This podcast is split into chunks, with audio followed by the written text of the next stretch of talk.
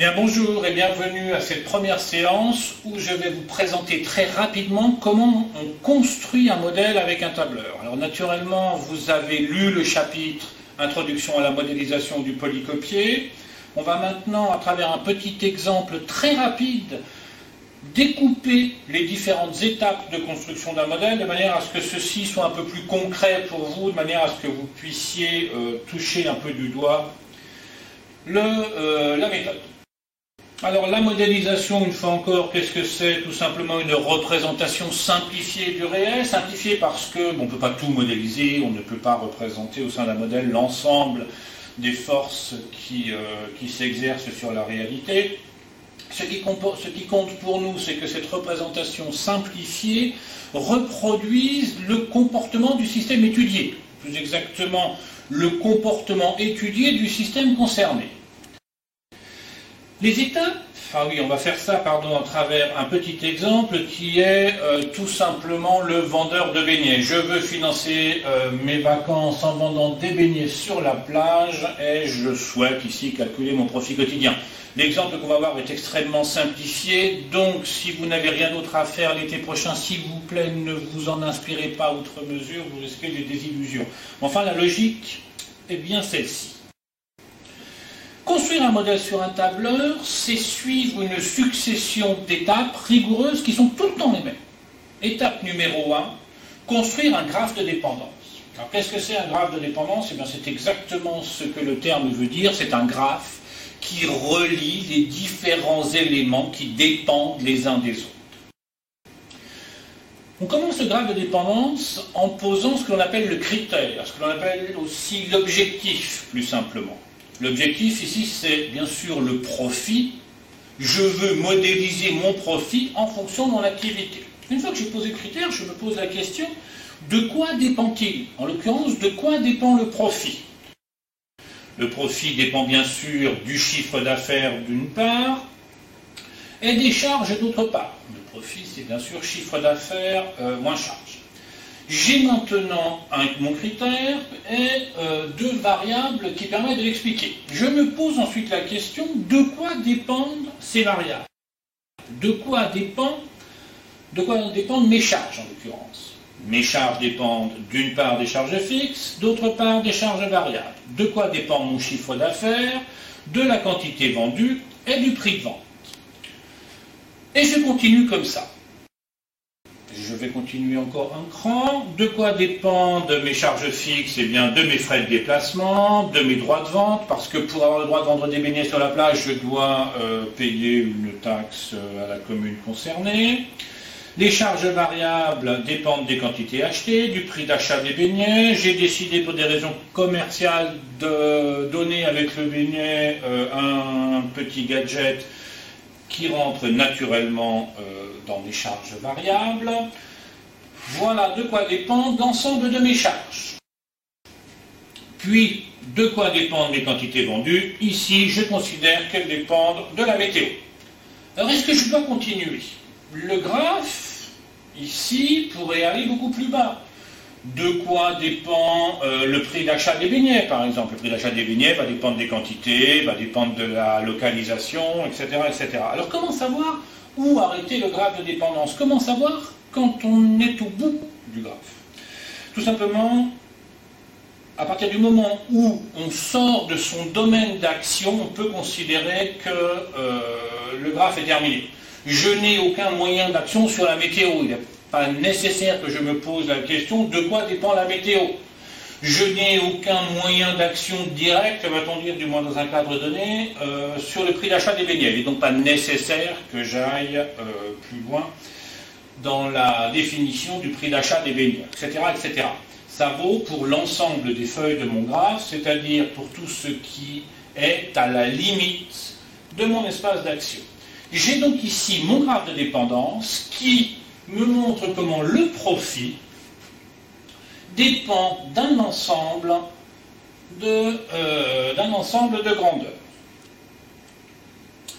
Une fois que j'ai construit mon graphe de dépendance, étape numéro 2, je réalise ce que l'on appelle la typologie des variables. Alors que sont les différents types de variables? D'abord les paramètres. Alors les paramètres représentent tout simplement l'état de l'environnement. Mon modèle doit pouvoir être utilisé aussi bien, si je prends l'exemple des beignets euh, à Biarritz, qu'à Marseille. On comprend bien qu'entre Biarritz et Marseille, la logique de la vente des beignets va être la même, la logique de fonctionnement du modèle va être constante. En revanche, l'environnement change. Et bien les paramètres, c'est simplement ce qui fixe l'environnement. Si je reprends mon graphe, on voit que les paramètres sont les feuilles du graphe. Si vous regardez, si vous prenez les feuilles du graphe, vous allez trouver deux choses, les paramètres et les variables de décision. Donc comme paramètre, j'ai ici bien sûr la météo, c'est quelque chose qui m'est donné, les frais de déplacement, mes droits de vente, le prix d'achat des beignets et le prix d'achat des gadgets. Vient ensuite le critère. Donc le critère, c'est ce qui me permet de mesurer la qualité de mon objectif, c'est bien sûr le profit. On se contentera, nous, en général, euh, d'un seul critère. Viennent ensuite là où les variables de décision. Alors là où les variables de décision, c'est ce sur quoi on agit, c'est ce que l'on peut décider. J'ai ici la quantité achetée et le prix de vente. Pour passer des paramètres et variables de décision aux critères, je dois utiliser un certain nombre de variables intermédiaires. Variables de décision, paramètres sont les feuilles de l'arbre. Critères, c'est le sommet de l'arbre. Les variables intermédiaires, c'est tout simplement ce qu'il y a à l'intérieur de l'arbre. On va donc avoir ici les quantités vendues, les charges fixes, les charges variables, les charges totales et le chiffre d'affaires. Alors pourquoi cette typologie est importante D'abord, elle est importante parce que ça permet de poser clairement le problème, mais aussi de ne pas mélanger euh, des choses qui ne vont pas ensemble, mais surtout parce qu'elles vont nous permettre de poser d'une manière tout à fait rigoureuse, de construire d'une manière rigoureuse notre modèle. Les paramètres doivent être traités d'une manière spécifique, ils seront dans une zone spécifique au sein du modèle. Les variables de décision, c'est la même chose.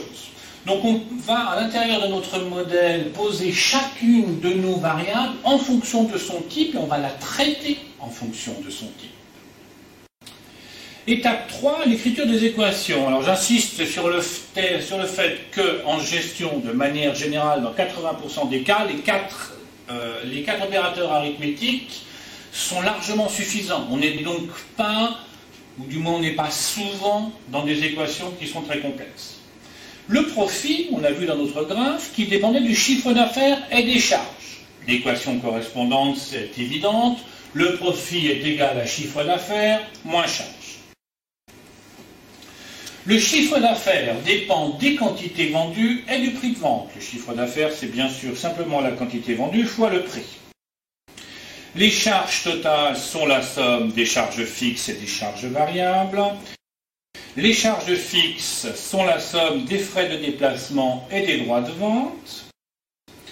Les charges variables sont le prix d'achat des gadgets plus le prix d'achat euh, des beignets multiplié par la quantité achetée. Et enfin, la quantité vendue, elle est plus délicate. Parce que la quantité vendue dépend de la météo. On est là dans un domaine qui est un peu plus euh, compliqué que le reste. Ici, les calculs étaient évidents, ici, ils le sont beaucoup moins. Alors, deux, problèmes. La météo, c'est une variable qualitative. Il fait beau, le temps est ensoleillé, ou bien il pleut, ou bien euh, le temps est variable. Or, moi, je ne sais traiter que des données quantitatives. On va utiliser ici une méthode qui est extrêmement classique, qui consiste à transformer les différentes modalités d'une variable qualitative, ici ensoleillé, variable, nuageux, en des données quantitatives. On va mettre la valeur 3 à la modalité ensoleillée, 2 à la modalité variable et 1 à la modalité nuageux. Ça va me permettre d'utiliser la météo comme une donnée quantitative. Se pose ensuite la question du volume de vente en fonction de cette modalité. Alors il est évident que je vends plus de beignets a priori quand il fait beau que quand le temps est nuageux, mais comment anticiper ce nombre Là, c'est la connaissance du marché, c'est la discussion avec euh, l'environnement, avec les commerçants, naturellement, avec les différentes instances concernées, qui me permettra d'anticiper ça. Ici, je pose, pour faire extrêmement simple, que ma quantité vendue est égale à 100 fois la valeur de euh, ma variable météo. C'est-à-dire que si le temps est ensoleillé, je vais vendre 300 beignets, si est variable, je vais en vendre 200, et s'il est nuageux, je ne vais en vendre que 100. L'équation quantité vendue sera donc tout simplement égale à la quantité vendue, c'est 100 fois la météo. Problème, je reste quand même borné par une chose, à savoir la quantité achetée. Si j'ai un marché potentiel de 300, mais que je n'ai que 200 produits à vendre, je n'en vendrai pas 300. On va donc utiliser sous Excel la fonction min, la quantité vendue va être égale au minimum entre 100 fois la météo et la quantité achetée. Voilà pour les différentes équations. Maintenant, il va s'agir de poser ce modèle sur le tableur. C'est ce qu'on va faire dans un second temps. Merci.